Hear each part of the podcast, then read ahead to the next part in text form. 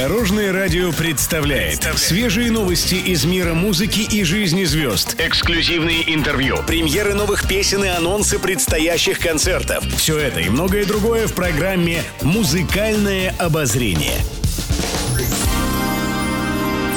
Добрый день! В студии Алена Арсентьева, и это программа «Музыкальное обозрение» на Дорожном радио.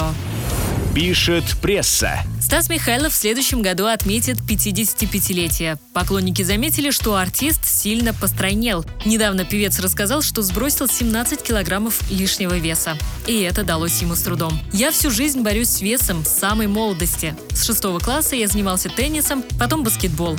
Каждый день на спорт обязательно спортзал, дорожка или эллипс, рассказал Стас Михайлов. Артист отказался от алкоголя, сахара и мучного. Единственная сладость, которую он иногда себе позволяет – конфеты из темного шоколада. Также артист придерживается интервального голодания, но предупреждает поклонников, что оно подходит не всем. Для этого нужно обязательно проконсультироваться со специалистом.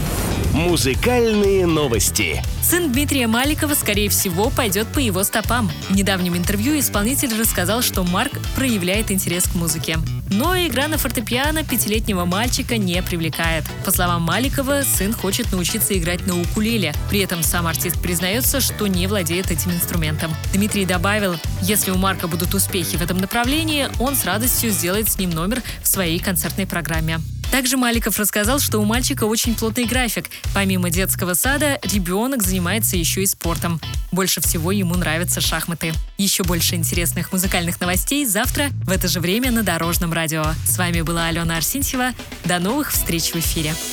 Будьте в курсе всех музыкальных событий. Слушайте «Музыкальное обозрение» каждый день в 15.30 только на Дорожном радио.